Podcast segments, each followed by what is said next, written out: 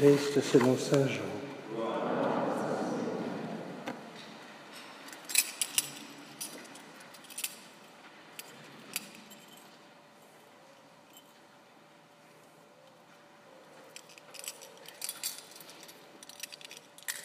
En ce temps-là, Pilate appela Jésus et lui dit, Es-tu le roi des Juifs? Jésus lui demanda, Dis-tu cela de toi-même ou bien d'autres te l'ont dit à mon sujet? Pilate répondit, Est-ce que je suis juif, moi? Ta nation et les grands prêtres t'ont livré à moi, qu'as-tu donc fait? Jésus déclara, Ma royauté n'est pas de ce monde. Si ma royauté était de ce monde, j'aurais des gardes qui se seraient battus pour que je ne sois pas livré aux Juifs. En fait, ma royauté n'est pas d'ici. Pilate lui dit, Alors, tu es roi? Jésus répondit, C'est toi-même qui dis que je suis roi. Moi, je suis né, je suis venu dans le monde pour ceci rendre témoignage à la vérité. Quiconque appartient à la vérité, écoute ma voix. Acclamons la parole de Dieu. Louange à toi.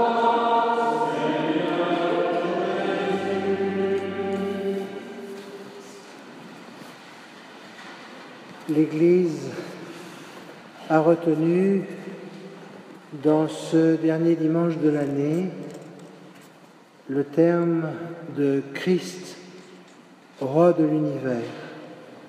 C'est ainsi que parler du Christ, roi de l'univers, c'est parler d'une victoire, c'est parler d'un royaume, c'est parler d'un trône. Et l'Évangile, pour nous faire euh, entrer dans l'intelligence de cette royauté, nous propose un interrogatoire aux questions du gouverneur romain. Jésus va répondre en affirmant être roi, mais que sa royauté n'est pas d'ici. Il n'est pas venu pour euh, dominer les peuples et les territoires, mais rendre témoignage à la vérité. Et cette vérité dont le Christ veut rendre témoignage dans le monde, eh bien, toute son existence va le révéler. C'est que Dieu est amour. Et cette vérité, il en rend témoignage par le sacrifice de sa vie sur le calvaire. Ainsi, la croix devient le trône depuis laquelle il va de manière euh, sublime manifester la royauté de Dieu, un Dieu d'amour qui s'offre en expiation pour le péché du monde. C'est ainsi qu'il a vaincu la domination du prince de ce monde. Il a instauré définitivement sur la croix le royaume de Dieu. Un royaume qui se manifestera en plénitude à la fin des temps, après que tous les ennemis et finalement la mort soient complètement soumises. Alors le Fils remettra le royaume au Père et finalement Dieu sera tout en tous. Le chemin pour atteindre ce but est long et n'admet pas de raccourci. Il faut en effet que chaque personne, chacun d'entre nous, accueille librement, en vérité, l'amour de Dieu sur nos vies. Il est amour et vérité. Et l'amour comme la vérité ne s'impose pas. Elle frappe à la porte des cœurs et des consciences. Et là, elle implore qu'on la laisse entrer pour qu'elle y apporte la paix et la joie. Telle est la manière du règne de Dieu, tel est son projet de salut. Il se révèle peu à peu dans l'histoire, comme la rosée qui humidifie la terre patiemment en profondeur. En priant le Christ roi, nous lui demandons qu'il règne sur notre intelligence, non pas dans la soumission, mais dans l'accueil de plus en plus sincère de la vérité de l'amour et de son acceptation, son acceptation concrète dans nos vies. Nous sommes aimés. Nous sommes appelés à aimer. En priant le Christ roi, nous lui demandons qu'il règne sur notre volonté, ainsi que sa volonté soit faite sur la terre comme au ciel, mais que sa volonté nous inspire, nous impulse un agir libre, enthousiaste, à travailler concrètement au règne de Dieu. Prier le Christ roi, c'est lui demander qu'il règne dans nos cœurs, que sa bonté, sa douceur, sa tendresse attise, attire nos cœurs, que nous goûtions de plus en plus intimement la joie d'aimer, d'être aimé, de faire grandir en nous le désir d'aimer et d'être aimé. Ainsi, si nous voulons être témoins du royaume, participer à sa gloire, le contempler, le louer, il faut que nous demandions au Seigneur qu'il convertisse, guérisse nos intelligences, nos volontés, nos cœurs, nos actes, nos désirs. Cette royauté est un chemin elle vient pénétrer toutes les dimensions de nos existences pour nous conduire à la plénitude de vie. Ainsi, toute la création est appelée à être transformée par la venue de Christ. Le Christ, lui, l'alpha et l'oméga, parce qu'il est le commencement et la fin de tout. Et c'est par lui. Si par lui tout a été créé, si par lui tout est sauvé, c'est tout tout en lui que sera récapitulé. Et à la fin, il remettra tout entre les mains de son Père. Ce sera la grande victoire de l'amour sur les forces du mal et de la haine. En attendant, en attendant cette finale, en vénérant le Christ roi, nous recevons cet appel concret à construire et témoigner de sa royauté. Reconnaître la royauté de Dieu, du Christ, ce n'est pas essayer d'attirer sur nous un peu de sa puissance et d'exercer en son nom une domination sur le monde. Quand l'Église a voulu agir ainsi, elle a souvent été maladroite. C'est entrer en communion avec lui pour prendre la position dans laquelle il se manifeste, c'est-à-dire lui le Seigneur et le Maître, limité dans son agir. Vous vous rappelez? Vous m'appelez Maître et Seigneur, et vous faites bien, car je le suis. Si donc moi, le Seigneur et le Maître, je vous ai lavé les pieds, vous aussi, vous devez vous laver les pieds les uns les autres.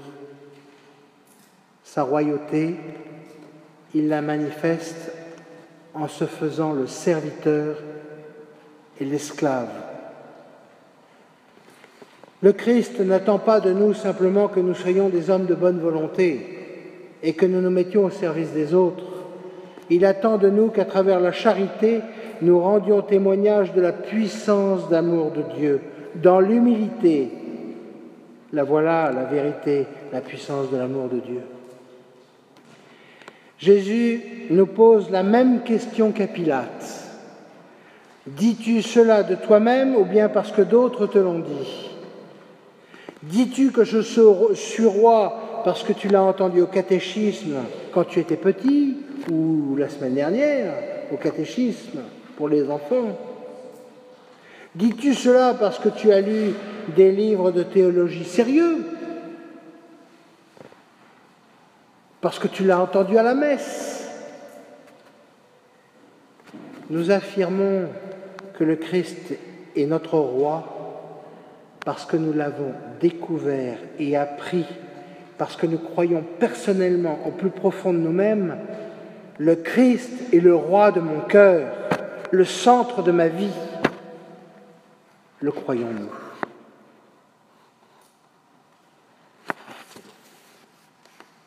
Depuis la semaine dernière,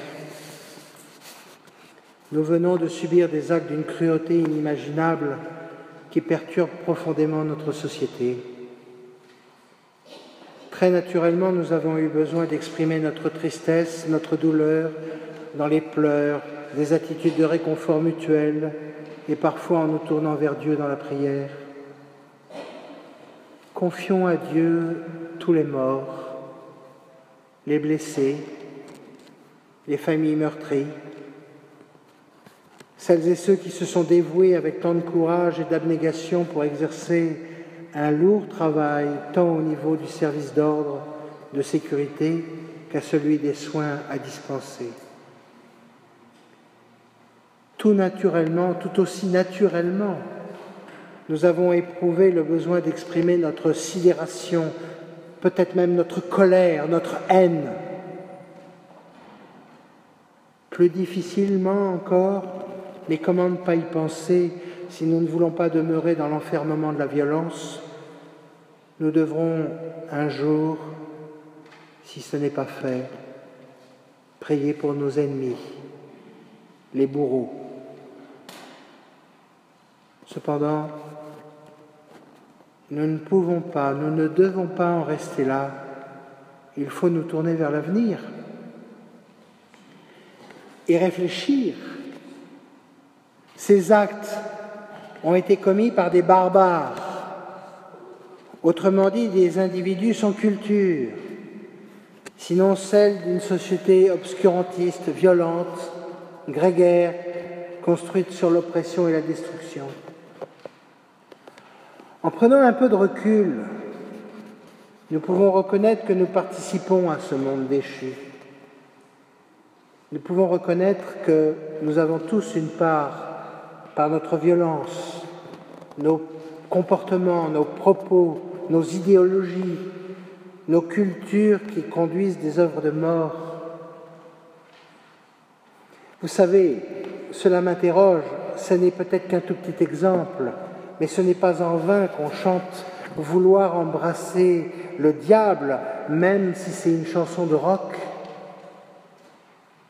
Un jour ou l'autre, le diable nous prend au sérieux. Chrétiens, nous devons être convaincus que nous sommes en première ligne pour construire la civilisation de demain. Une civilisation où régnera la mort, le mal, ou une civilisation du bien, de l'amour. Ce n'est pas binaire, ce n'est pas aussi binaire que ça. Mais l'enjeu l'est. Est-ce que je choisis la vie ou la mort? L'amour ou la haine? Il existe des combats au niveau géopolitique qui nous échappent, c'est clair. Mais modestement, pour nous et pour ceux qui nous entourent, nous pouvons essayer de mener des combats qui sont à notre portée. L'idée d'une écologie intégrale proposée dans la dernière encyclique du Saint-Père nous invite à nous pencher un instant sur notre propre manière de vivre et essayer par la maîtrise de soi d'échapper aux barbares que nous pouvons être, évitant ainsi la violence vis-à-vis -vis des choses, des autres, de soi, de Dieu. Que le règne de Dieu advienne dans mon intelligence, dans ma volonté, dans mon cœur, dans mes actes, dans mes désirs. L'homme libre et civilisé, l'homme de Dieu, doit développer des attitudes d'humilité, de service, de délicatesse, de douceur, de discrétion, de tendresse, de patience, de courtoisie, de politesse, d'émerveillement. Pourquoi? Parce qu'il a goûté la joie de la miséricorde. Que ces barbares trouvent devant eux des hommes forts, des combattants de la justice, des amoureux des arts, des héros de la foi que ces barbares trouvent devant eux des hommes qui souhaitent être des citoyens du royaume de Dieu.